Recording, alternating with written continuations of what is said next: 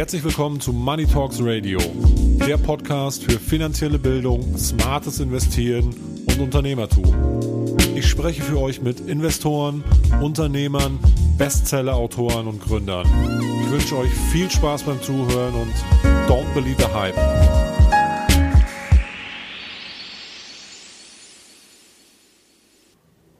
Hallo zusammen, herzlich willkommen zur nächsten Folge des Money Talks Radio Podcast. Schön, dass ihr dabei seid. Auf die heutige Folge freue ich mich ganz besonders, denn wir wollen uns heute einer wissenschaftlichen Herangehensweise an einige Finanzthemen widmen und, und, und uns unter anderem mit Anlagefehlern von privaten Haushalten beschäftigen und der Frage nachgehen, ob ETFs oder Indexfonds denn in diesem Zusammenhang eher eine Chance oder ein Übel sind. Wie immer bin ich froh, dass wir auch zu diesem Thema einen äußerst kompetenten Ansprechpartner gefunden haben. Professor Dr. Steffen Meyer vom Institut für Geld und internationale Finanzwirtschaft an der Leibniz-Uni in Hannover habe ich vor kurzem auf einer Konferenz kennengelernt, auf der er einen Vortrag gehalten hat. Und ähm, da ich den Vortrag sehr spannend fand, habe ich ihn natürlich direkt angesprochen. Ehrlicherweise war es, glaube ich, abends an der Bar und habe ihn gefragt, ob er Lust hat auf ein Interview für unseren Podcast. Glücklicherweise hat er Lust und somit freue ich ihn hier begrüßen zu dürfen. Hallo, Herr Meyer. Schönen guten Tag herum, ich grüße Sie. Schön, dass Sie da sind. Ähm, Herr Mayer, wir machen das immer grundsätzlich so, dass, ähm, unsere Gäste am Anfang erstmal so eine kurze Vorstellung zu ihrer Person geben, vielleicht kurzen Rundflug ähm, über ihr Leben, nicht zu ausschweifen, aber einfach ähm, vielleicht kurz, wer sind Sie, was machen Sie und äh, damit die Zuhörer so ein bisschen einen Eindruck davon haben. Ja, wunderbar, sehr gerne. Äh, Sie hatten mich schon vorgestellt, mein Name ist Steffen Meyer. Ähm, ich habe zurzeit die Professur für Finanzwirtschaft am Institut für Geld und internationale Finanzwirtschaft an der Leibniz-Universität Hannover. Ähm, in, äh, an diesem Institut und in meinem Team beschäftigen wir uns insbesondere mit Fragestellungen, die sich rund um Anlageentscheidungen von Haushalten drehen, die Fragen der Anlageberatung versuchen zu klären, aber auch äh, Wechselwirkungen zwischen gesellschaftlichen Stimmungen und makroökonomischen Rahmenbedingungen zu verstehen versuchen. Äh, aufgewachsen und Abitur gemacht habe ich in einer relativ kleinen Stadt in Niedersachsen, die Peine heißt, ähm, bin dann nach dem Abitur an die European Business School gegangen, habe dort äh, Betriebswirtschaftslehre studiert mit Auslandsaufenthalten in äh, Südafrika in der Nähe von Kapstadt und in, in der Schweiz, in Genf. Bin danach äh, nach dem Studium das gemacht, was ich nie vorhatte, nämlich mich mit wissenschaftlichen Themen äh, in Verbindung und auseinandergesetzt. Das lag insbesondere daran, dass äh, wir damals an meiner Alma Mater einen Lehrstuhl bekamen, der sich Finanzvertriebslehre nannte und ich dieses Thema, nämlich diese Wechselwirkung zwischen Kunden, ähm, Anbietern von Finanzprodukten und äh, Verkäufern oder Anlageberatern von Anlageprodukten ausgesprochen spannend fand. wenn man ganz kurz schaut, ähm, schon eine Vorbereitung auf solche Vorstellungsgespräche, merkt man, dass es da einen unglaublichen Bedarf und eine ziemlich große Lücke an Wissen gibt, ähm, die sozusagen versucht, diese, diese, diese Schnittstellen zu erklären und zu erklären, wie man sie gewinnbringend einsetzen kann. Das hat mich also begeistert, dieses Thema. Gott sei Dank äh, hat mein Werdegang, mein Doktorvater, den Herrn Hacketal, begeistert, ähm, sodass wir an der Stelle zusammengekommen sind und und äh, damals seinen ersten Lehrstuhl angefangen haben aufzubauen, also er ihn aufgebaut hat, ich durfte helfen und äh, bin dann über den Weg der Promotion an der EBS an die Goethe-Universität nach Frankfurt gekommen, wo wir einfach dieses Themengebiet immer weiter ausgebaut haben, sodass dann äh, in 2014 die Leibniz-Universität äh, mich auf die Professur berufen hat. Super, vielen Dank. Hört sich sehr spannend an. Ich muss ganz ehrlich sagen, mir war es auch noch überhaupt nicht bewusst, ähm, dass es dort auch schon wirklich äh, Forschungsgebiete gibt, die sich mit der Schnittstelle von äh, Finanzberatern zu Privatpersonen auseinandersetzen. Ähm, umso spannender finde ich das auch, weil ich auch der Meinung bin, dass es ein ähm, natürlich ein ganz wichtiges, ganz wichtiges Thema ist, mit Sicherheit auch mit einem gewissen, äh, mit einer gewissen volkswirtschaftlichen äh, Notwendigkeit auch, weil ähm, ich sag mal gerade hier in Deutschland, da kommen wir mit Sicherheit auch gleich noch drauf, ähm, haben wir eine relativ, ähm, ja, ich sag mal, rudimentäre Anlagekultur und Aktienkultur und ähm, von daher bin ich der Meinung, dass eine äh, wirklich fundierte, gute Beratung ähm, gerade hier auch sehr wichtig ist. Von daher finde ich das ähm, finde ich das spannend, dass zu dem Thema geforscht wird und ähm, hoffe mir natürlich auch in Zukunft da noch, ähm, noch interessante, interessante Einsichten auch. Ähm, Herr Mayer, Sie haben schon eben gesagt, dass Sie ähm, forschen in dem Bereich äh, von privaten Investoren, äh, was das Verhalten, äh, das Anlageverhalten von privaten Investoren äh, angeht. Ähm, welche Bereiche sind das genau? Was betrachten Sie da? Also im Prinzip geht es bei uns immer um Anlageverhalten auf Aktienmärkten beziehungsweise auf Anlageverhalten mit Geldmitteln. Ne, man könnte jetzt auch sagen, man könnte sich über Anlageverhalten in, in Immobilien Gedanken machen, man könnte sich über Anlageverhalten in oder mit und um Versicherungen Gedanken machen, sondern bei uns geht es um Anlageverhalten immer darum, äh, wie die Menschen ihr Kapitalvermögen äh, auf Kapitalmärkten am Ende äh, anlegen mhm. und äh, dabei immer sozusagen die äh, die ja den Vergleich ziehen zwischen dem, was wir als Wissenschaftler ableitend aus unserer Theorie erwarten würden. Also wir nehmen, nennen das normative Erwartungen ähm, das sind dann die ganzen äh, Themen, für die es auch Nobelpreise gegeben hat, Portfoliotheorie von Herrn äh, vom, vom Harry Markowitz oder auch äh, äh, das äh, Capital Asset Pricing Model vom, vom, vom, von Herrn Sharp oder die Kapitalmarkteffizienz von Herrn Farmer,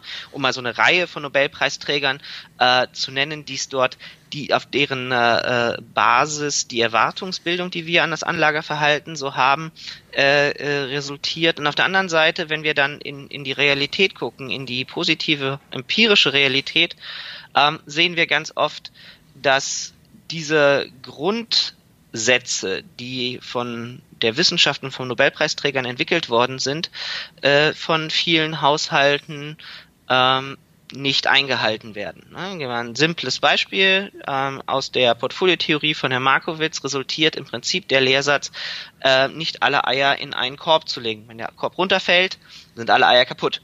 Ähm, deswegen versucht man sozusagen immer die Eier über mehrere Körbe zu verteilen. Wenn man das sich im Verhältnis anguckt bei den Entscheidungen privater Haushalte, stellt man sehr schnell fest, äh, dass die Menschen äh, ihr Geld tatsächlich auf sehr, sehr wenige Körbe verteilen, nämlich so drei oder vier im Schnitt und sagt, sehr schnell in die Frage kommt, ja, warum denn eigentlich? Und das ist sozusagen dann die Ecke, wo wir versuchen, Beiträge zu leisten, nämlich auf zweierlei Ebenen. Nämlich die eine, die Frage zu klären, ja, warum denn eigentlich?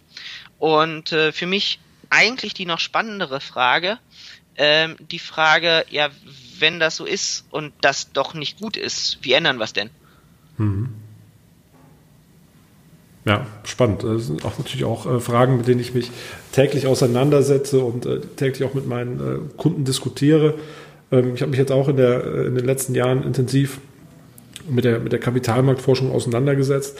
Was mich jetzt mal noch interessieren würde bei Ihrer Forschung, ähm, brauchen Sie ja Zugriff auf ein gewisses, äh, gewisses Datenmaterial. Ähm, wo bekommen Sie Ihre Informationen her, Ihre, Ihre Daten her? wir haben, wir haben äh, Projektpartner, mit denen wir unterschiedlicher Couleur, unterschiedlicher Herkunft, unterschiedlichen ähm, ähm, Geschäftsmodellen, ähm, die uns in Projekten die Möglichkeit geben, in den von ihnen gesammelten Daten oder mit den von ihnen gesammelten Daten äh, zu arbeiten. Wichtig an der Geschichte ist immer, ähm, dass diese Daten komplett pseudonymisiert und anonymisiert sind, sodass mhm. wir sozusagen auf die einzelne Person an sich überhaupt keinen Rückschluss äh, ziehen können, sondern tatsächlich nur das Verhalten der Leute beobachten können. Und ähm, ja, insoweit äh, bedarf es immer dreierlei in der Forschung. Also man muss häufig mal qualitativ mit den Leuten sprechen. Man muss Leute ähm, dann auch des Öfteren mal äh, etwas großzahliger befragen, um bestimmte Sachen äh, verifizieren zu können. Auf der anderen Seite eben dann die Daten, die uns dort äh, für Forschungszwecke zur Verfügung gestellt werden, auswerten. Mhm. Also im Endeffekt kann ich mir das vorstellen, das sind dann ähm, Daten, die Sie von, von einem Bankinstitut zum Beispiel zur Verfügung stellt, äh, bekommen, wo Sie einfach nachvoll, äh, nachverfolgen können, äh, wie, das, wie das Anlageverhalten ist, welche, äh, welche Käufe, Verkäufe in welchen Abständen getätigt werden oder so kann man, ja, so kann man sich das vorstellen. Wie gesagt, wir kennen halt nur ne, die Käufe und Verkäufe und wissen dahinter sozusagen über den Kunden, der das macht, ja. eben recht wenig. Mhm. Genau. Okay, ähm, denke ich, soweit, äh, soweit alles nachvollziehbar. Ähm, welche Bereiche haben Sie sich denn ähm, dort, ich sag mal, konkret angeguckt? Was war so, was, was war, war so Ihre Zielsetzung? Ähm? Also ich sag mal, wir haben, ich habe ja vorhin schon mal beschrieben, was sozusagen unsere unsere oder die beiden großen Fragestellungen ist nämlich die beiden äh, großen Ws, warum passiert was und wie kann man es verändern. Mhm. Und in diesem Zusammenhang ähm, auf der auf der Schiene Warum haben wir uns äh, äh, angeschaut äh, Komponenten, die sich äh, mit Emotionen, äh, mit äh, Erwartungsbildung vielleicht auch irrationale Erwartungsbildung und der zur Verfügung stellenden Zeit auseinandersetzen. Also die Frage zu stellen, warum handeln Men Menschen an bestimmten Tagen? Und auf der anderen Seite die Frage, wie kann man es verbessern? Und äh, da ist eine Möglichkeit, die wir uns angeschaut haben. Das ist aber sicherlich als Forschungsbereich noch nicht abschließend äh, zu Ende, die Fragestellung und die Rolle der Anlageberatung. Und auf der anderen Seite äh, die Frage der äh, ja, wenn Sie so wollen, Finanzproduktinnovationen, wo Deutschland sicherlich einer der ganz großen Vorreiter dieses Themas die ETFs sind. Mhm, okay. Ja? Ähm, ich sag mal, wenn man sich jetzt fragt, ähm, warum werden gewisse, gewisse Handlungen ausgeführt, warum werden Käufe, Verkäufe ausgeführt, ähm, denke ich zum Beispiel immer an das Thema, Thema Medien. Ich denke, wir werden auch stark beeinflusst von den Medien, gerade der private Anleger ähm, gerade im Informationszeitalter, in dem wir uns heute befinden, ähm, werden wir permanent auf jeglichen Devices, ob es das Smartphone ist, ob es äh, der der, der Laptop ist, ähm, das, das iPad etc. pp. permanent mit Informationen ähm, bombardiert, äh, will ich mal, will ich mal ausdrücken. Ähm, aber was, was haben Sie, was haben Sie noch herausgefunden? Was, was können Dinge sein, äh, die dort das, das Verhalten der Investoren ähm, beeinflussen?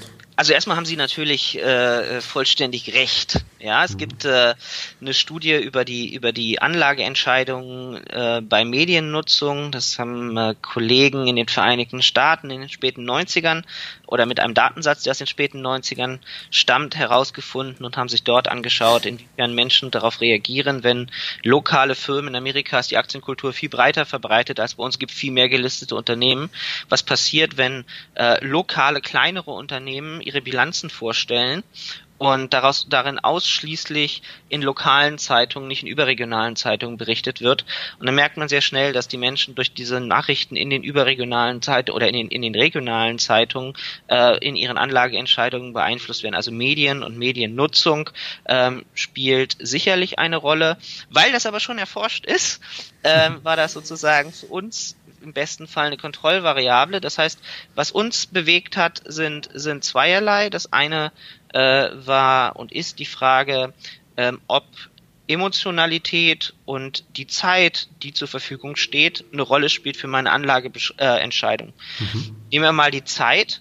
Ja, eigentlich sollte man erwarten, so aus der Theorie, dass die Menschen dann eine Entscheidung treffen und Entscheidungen treffen, wenn neue Informationen zur Verfügung stehen. Und nicht dann, wenn sie gerade Zeit haben, sich mit den neuen Informationen zu beschäftigen. Mhm. Ähm, und das zweite sollte man, eigentlich sollte man erwarten, dass sozusagen meine heutige Emotionalität, so wie ich mich heute fühle, mhm. eigentlich für Anlageentscheidungen total egal ist.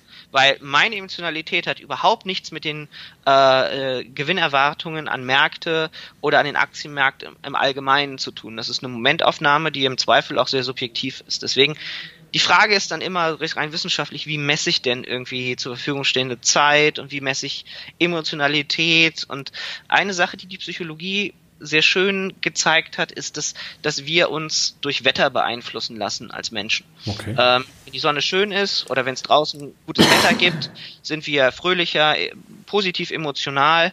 Ähm, der Volksmund sagte dann, auch wenn es im Frühling wieder schön wird, es gibt Frühlingsgefühle, ja, das sind alles sozusagen die populärwissenschaftlichen äh, Aussagen von dem, was wir beobachten werden. Das heißt, wenn wir uns die, wir haben uns dann angeguckt an verschiedenen Wetterstationen, das Wetter äh, über fast zehn Jahre jeden Tag, dann haben wir angeguckt, wie dieses Wetter mit den Anlageentscheidungen von, von Haushalten zusammenhängt und wir sind auf zwei, finde ich, interessante Ergebnisse gestoßen. Das eine ist, naja, wenn die Sonne scheint oder das Wetter im Generellen gut ist, ist, dann handeln Menschen weniger.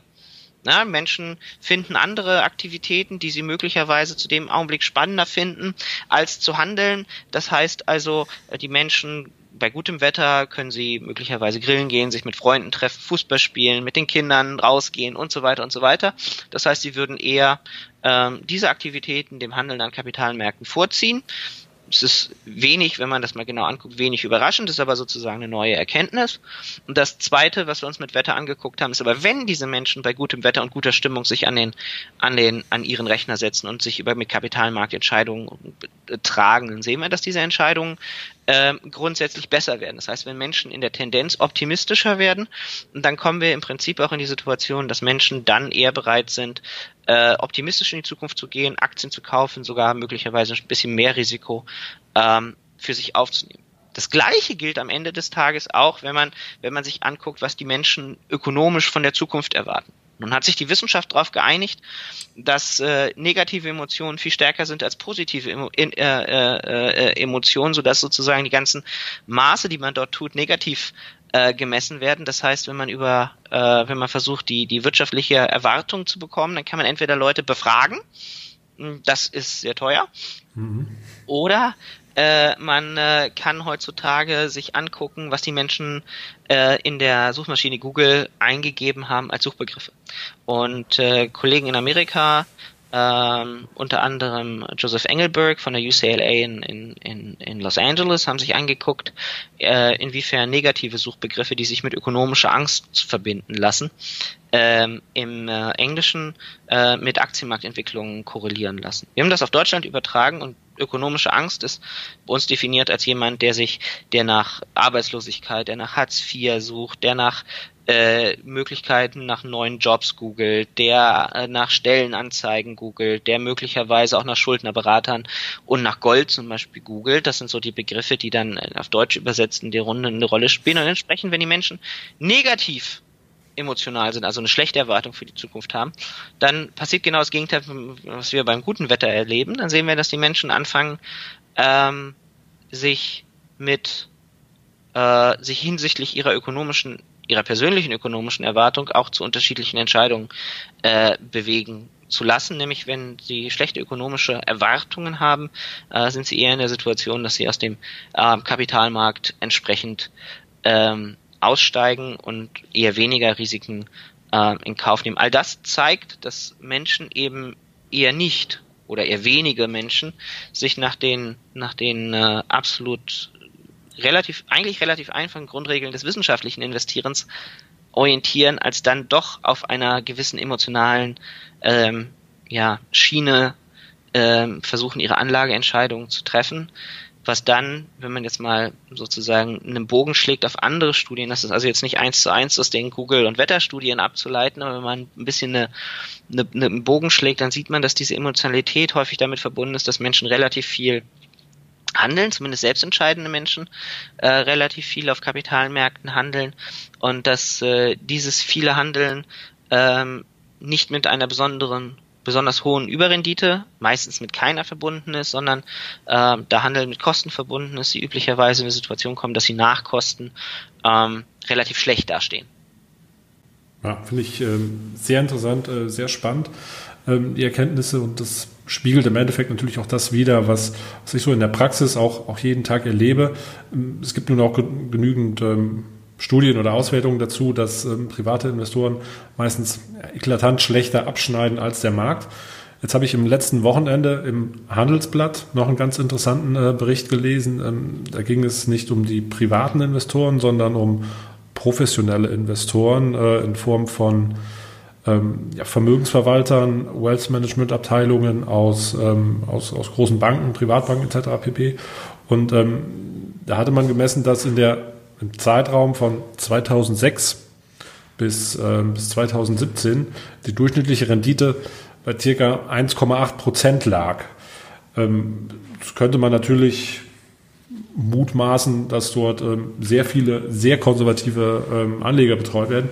Das scheint mir aber trotzdem noch, ähm, noch, noch relativ gering. Ähm, ich meine, bei den privaten Investoren, die selber handeln, ähm, da ist mir das durchaus bewusst, kann ich, kann ich nachvollziehen, dass äh, sie sehr stark durch Emotionen geleitet sind. Das liegt auch, ähm, was meine Erfahrung betrifft, häufig daran, dass es keinen langfristigen Plan gibt, dass es kein konkretes Ziel gibt und auch keine, keine festen Prozesse, wie ich mit gewissen ähm, äh, Marktsituationen umgehe. Aber von professionellen Vermögensverwaltern sollte ich das ja eigentlich, eigentlich erwarten können. Ähm, haben Sie dazu auch eine, auch eine Meinung? Sehen Sie das, ähm, meinen, meinen Sie, da ist man ähnlich von von Emotionen beeinflusst oder ist es dort aber, auch wenn es vielleicht nicht Emotionen sind, aber trotzdem ein gewisser Aktivismus, ein gewisser starker Handel, äh, der für diese ja doch eher sehr unterdurchschnittliche Rendite sorgt? Also ich muss jetzt eine Sache sagen, ich kenne diese konkrete Studie, auf die Sie gerade ansprechen, nicht. Mhm. Ähm, aber was man vielleicht etwas verallgemeinernder sagen kann, ist, wir ähm, das ist eine, eine der wahrscheinlich meist äh, oder am, am, am breitesten geführten Diskussionen, die wir in der, in der Wissenschaft äh, führen, ist die Fragestellung, ob professionelles Fondsmanagement einen Mehrwert für Kunden bietet oder nicht. Mhm. Und ähm, da gibt es sehr unterschiedliche Publikationen, hängt auch ein bisschen von dem betrachteten Markt ab, hängt ein bisschen von dem, von dem betrachteten äh, Zeitfenster ab. Nichtsdestotrotz ähm, ist sozusagen der äh, ich sag mal, äh, Konsensus, dass der durchschnittliche Fondsmanager und der durchschnittliche Anlageberater relativ zu den entsprechenden äh, Märkten ähm, die sie versuchen oder auf denen sie versuchen, sich zu tummeln, üblicherweise nicht mit einer Überrendite, sondern eher mit einer Unterrendite äh, zu rechnen hat, einfach weil dieses aktive Management Kosten produziert für den Fondsmanager, für die Umsetzung der Handelsentscheidungen und so weiter und so weiter, sodass, sodass auch auf Basis von, von, von, von wissenschaftlicher Theorie, nämlich zum Beispiel der Markteffizienz zu erwarten ist, ähm, dass eine Situation entsteht, ähm, dass alle Fondsmanager miteinander handeln und einige Fondsmanager machen in einem Jahr gute Entscheidungen, sind besser als der Markt, einige machen schlechtere Entscheidungen als der Markt, sind damit unterhalb des Marktes. Im Schnitt vor sind sie ungefähr gleich des Marktes. Dann kommen die Kosten drauf und dann ist der Schnitt leicht schlechter. Jetzt gibt es in dieser Logik, die ich gerade aufgemacht habe, natürlich Investmentfondsmanager, die in einem Jahr besser sind als der Markt. Die mhm. Frage, die sich dann wissenschaftlich stellt, und dann wäre es plötzlich wieder interessant, weil ja Fonds zu Net Asset Value handeln, ähm, kommen sie also zum, zum Gegenstand ihrer, ihres, ihres, ihres Vermögensstocks der investierten Aktien und nicht am Ende den, die Fähigkeit des Managers, wie es bei Aktienunternehmen im Preis reflektiert wird, dass man dann, wenn man in der Lage wäre, diese Persistenz oder wenn man wenn man diese, wenn man eine Persistenz in der in der Performance beobachten würde, also wenn es so Fondsmanager gäbe aller Bayern München, die jedes Jahr vorausgesetzt immer in der Topgruppe mitspielen, wenn man das wüsste, dann wäre sozusagen dann wäre es dann wäre das Problem immer nur den Bayern Münchens dieser Welt berechnen zu können im Bereich der der der Fondsmanager. Insofern ist das durchaus eine, eine, eine ambivalente Diskussion im, im, im, in, in der Aussage, gut, der Durchschnitt ist schlechter als der Markt. Wenn wir aber in der Lage sind, ähm, solche äh, nachhaltig gut performenden äh, Manager zu finden und zu identifizieren, ähm, dann kann das durchaus eine sinnvolle Strategie sein, ähm, auch dort nachhaltig gute Renditen ähm, zu erwirtschaften. Ähm, es gibt ein paar Studien, die sich mit dieser Frage beschäftigt haben, wie groß ist die Persistenz, welche Persistenz gibt es. Ähm, ich sage mal so, der Konsensus ist, ähm, man kann damit vielleicht leicht profitieren, ob das Nachkosten immer noch einen absolut positiven Wert gegenüber dem Markt hat, ähm, sei dahingestellt. Auf der anderen Seite müssen Sie sich natürlich dann die Frage stellen, naja, wie ist denn der durchschnittliche Anleger unterwegs, der ist nochmal deutlich unter dem Markt. Das heißt also auch für den durchschnittlichen Anleger mag sozusagen eine, eine, eine professionelle äh, Anlage oder, oder so ein, so ein, so ein Fondsmanager durchaus äh, hilfreich sein. Des Weiteren, und da gibt es eine Studie, die auch so betitelt ist, ähm, vom äh, Andreas Hacketal und, und Kollegen, äh, wo es um Anlageberatung geht, die sprechen davon, dass, dass Anlageberater vielleicht auch in diesem Fall Fonds, vielleicht passt das Bild für die auch ganz gut, als Babysitters agieren. Ne, die machen Entscheidungen, äh, die äh, am Ende der Kunde vielleicht sogar selber genauso gut oder besser treffen könnte, aber der Kunde hat natürlich in seinem Leben, also der Anlageberatungskunde hat in seinem Leben natürlich noch andere Themen, die er bearbeiten muss und möglicherweise kann er eben an den anderen Stellen äh, deutlich mehr Wert für sich schaffen als da in den Anlageentscheidungen. Also insofern, ähm, wie gesagt, ich kenne die, die, die, die, die Story nicht, ähm, die dahinter steht und auch den Datensatz nicht, der dahinter steht, aber das ist äh, die Erwartung. Naja, und dann ähm, geht es natürlich auch darum, dass in gewisser Weise auch, auch Anlageberater ähm, häufig sich mit den, ja, mit den Wünschen, Zielen und Entscheidungen des Kunden auseinandersetzen werden und da natürlich es möglicherweise auch äh, ne, ne, einen Austausch gibt, der möglicherweise auch ähm, zumindest die Möglichkeit beinhaltet, dass Abweichungen äh, von dem normativen Ziel dieser Theorie abweichen, möglicherweise entstehen, weil einfach in bestimmten, bestimmten Bereichen der Berater auch um mit dem Kunden weiterhin zusammen äh, zu arbeiten, sicherlich an bestimmten Stellen auch sagen, Konzessionsentscheidungen trifft. Ja. Mhm. Wie der Schiri, der dann irgendwann dann doch den Elfmeter pfeift, wenn er zweimal das Gefühl hat, daneben gelegen zu haben. Ne? Ja. Ja, okay, vielen Dank für die, für die Einschätzung. Ähm, kann, ich, kann ich gut nachvollziehen und ich bin auch da der Meinung, ähm, und das, das zeigen im Endeffekt ja auch die Ergebnisse, ähm, dass es für die, für die meisten Kunden vielleicht gar nicht so wichtig ist, ob man jetzt äh, ein bisschen äh, über oder ein bisschen unter dem Durchschnitt ähm, liegt bei, bei langfristigen äh, Investitionsentscheidungen. Ähm, in den meisten Fällen fahren sie sowohl als auch wesentlich besser als ähm, das auf eigene Kappe zu probieren. Ausnahmen gibt es natürlich immer, aber das ist auch das, was ich so im, im Durchschnitt, Durchschnitt feststelle. Ja, also für uns, für uns sehe das, wenn ich da einhaken darf, anders ja. aus. Ja, für uns ist der Durchschnitt der anlageberatenden Kunden nicht erheblich besser als der Durchschnitt der selbstentschiedenen Kunden.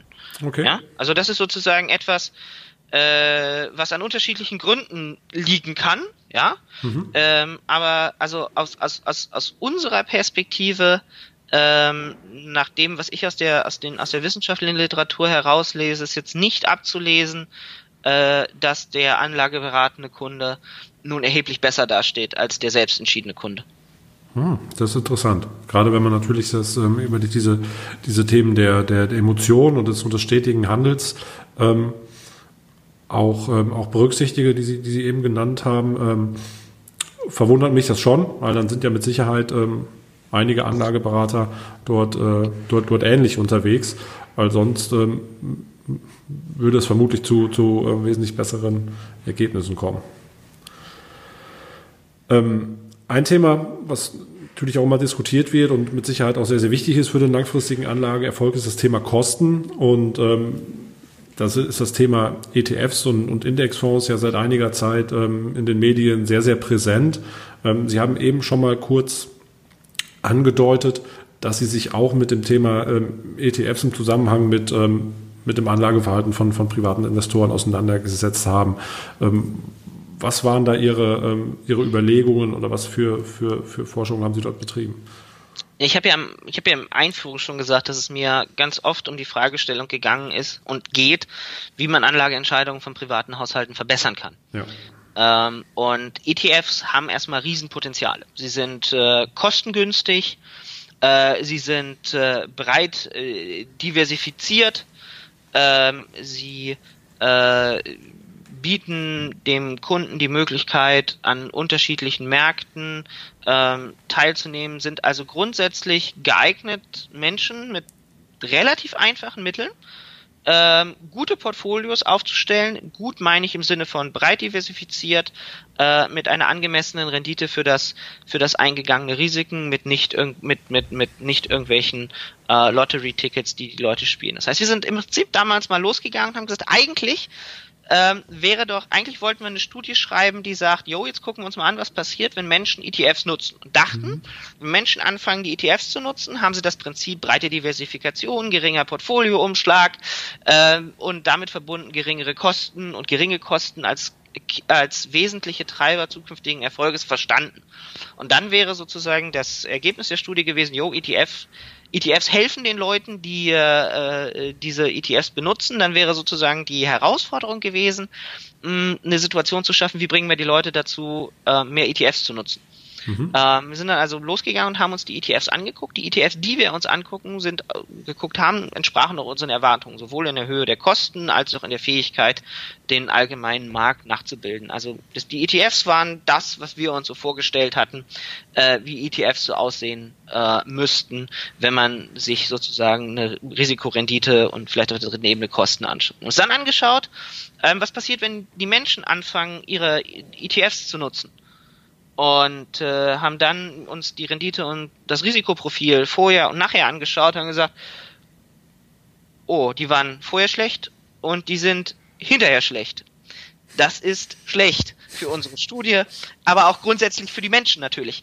Und ähm, sind dann äh, äh, ähm, äh, dann naja, ich sag mal, vier Wochen uns mit dem Thema beschäftigt, ähm, ob der Fehler bei den Menschen liegt oder ob der Fehler nicht viel mehr in der Universität vor den Monitoren sitzt in Form der Forscher.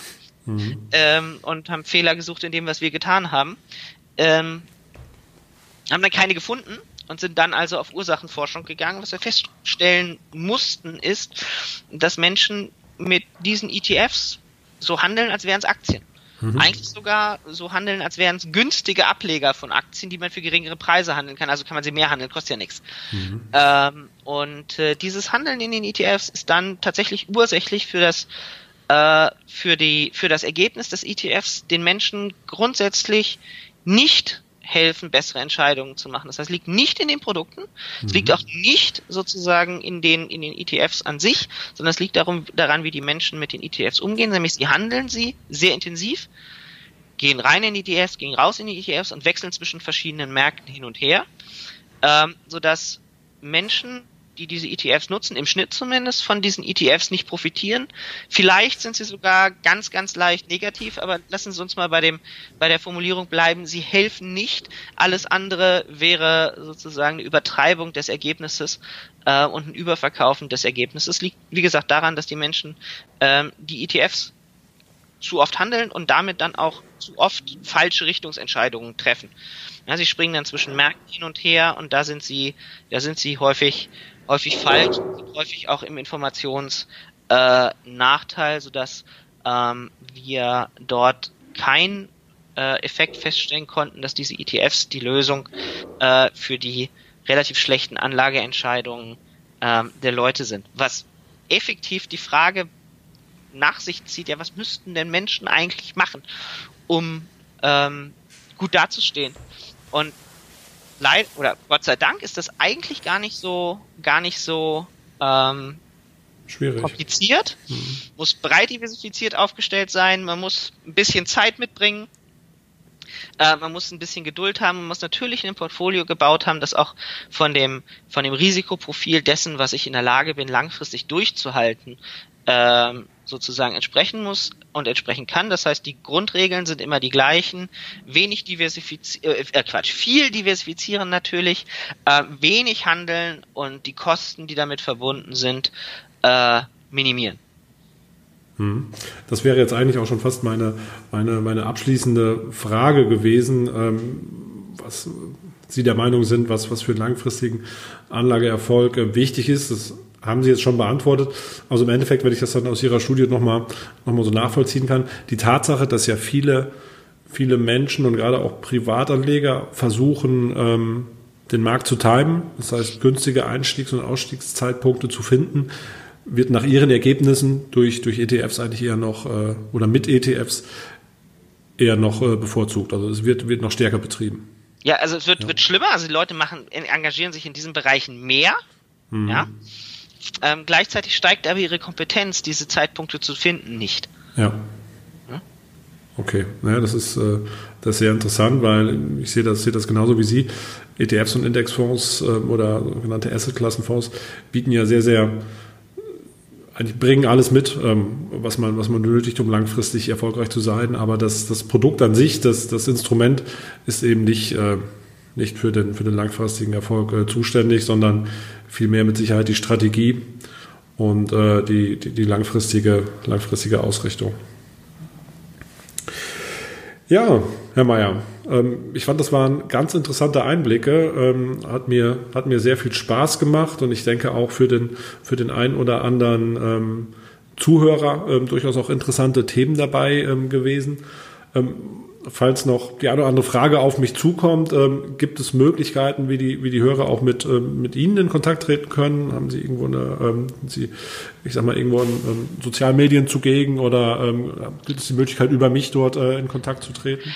Also ich würde folgenden Vorschlag machen, wenn jetzt äh, eine, eine, eine große Menge an Fragen kommen sollte, mhm. ähm, dann würde ich doch vorschlagen, dass äh, da Sie den Podcast machen, dass es bei Ihnen sammeln und wir dann vielleicht noch eine noch eine Version 2.0 machen und mal auf die Fragen eingehen. Finde ich einen sehr guten Vorschlag, nehme ich gerne an. Äh, wenn die Fragen hier eintreffen, ähm, machen wir das. Und ähm, ja, bin ich einfach gespannt, was da auf uns zukommt. Herr Mayer, vielen Dank ähm, für Ihre Zeit, vielen Dank für die interessanten Einblicke und ähm, ich wünsche Ihnen noch einen schönen Tag. Das wünsche ich Ihnen auch. Vielen Dank. Dankeschön. Ciao. Tschüss. So, meine Lieben, das war's schon wieder für dieses Mal. Zum Ende noch ein kurzer Hinweis in eigener Sache. Wenn euch der Podcast gefallen hat, hinterlasst mir gerne eine positive Bewertung bei iTunes. Damit ihr auch in Zukunft keine Folge mehr verpasst, registriert euch einfach unter www.theprivateoffice.de slash podcast. Ich freue mich, euch beim nächsten Mal wieder zu hören. Bis dahin und don't believe the hype.